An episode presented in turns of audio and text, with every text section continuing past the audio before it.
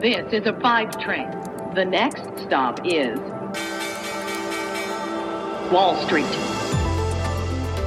Hallo ihr Lieben und herzlich willkommen zu Wall Street Daily, dem unabhängigen Podcast für Investoren. Ich bin Sophie Schimanski aus New York, wo ich jetzt erstmal mit euch auf den Handelsmorgen hier in den USA schaue. Die Kurse fallen aktuell, die Renditen für Staatsanleihen steigen nach einer kurzen Pause gestern.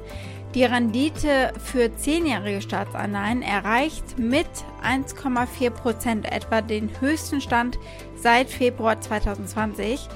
Höhere Zinssätze könnten die Anleger jetzt dazu veranlassen, aus Aktien in Anleihen eben zu wechseln und äh, die höheren Zinsen schaden natürlich auch den Unternehmen.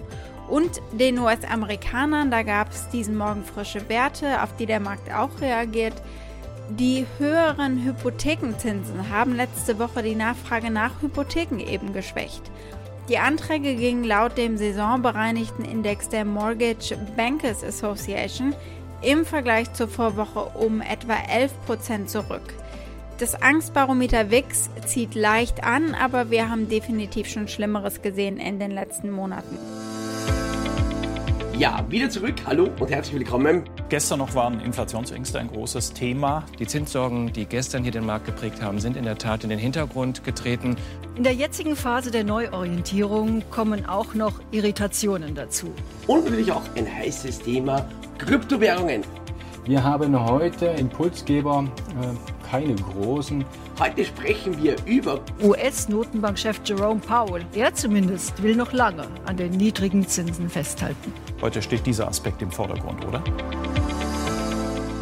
Ja, genau, denn das erste unserer Themen heute ist, Paul wieder angekommen ist hier an der Wall Street und wie er die Sorgenfalten etwas hat glätten können an seinem ersten von zwei Anhörungstagen vor dem Kongress. Bitcoin fällt. Da gab es ein spannendes Interview mit Bill Gates, der hatte ein paar Worte zu sagen über Bitcoin und über Elon Musk und Tesla. Und apropos Tesla, Tesla kämpft sich gerade von einem tiefen Fall wieder nach oben und äh, auf einen Grund dafür schauen wir hier ebenfalls. Und dann gucken wir auf Apple, die hatten gestern Hauptversammlung und wir schauen, was dabei rausgekommen ist. Und die Aktie des Tages ist die vom deutschen Unternehmen Warta, das habt ihr euch gewünscht. Soweit die wichtigsten Themen der heutigen Ausgabe. Den gesamten Podcast hört ihr als Pioneer auf thepioneer.de oder in eurer Lieblings-Podcast-App.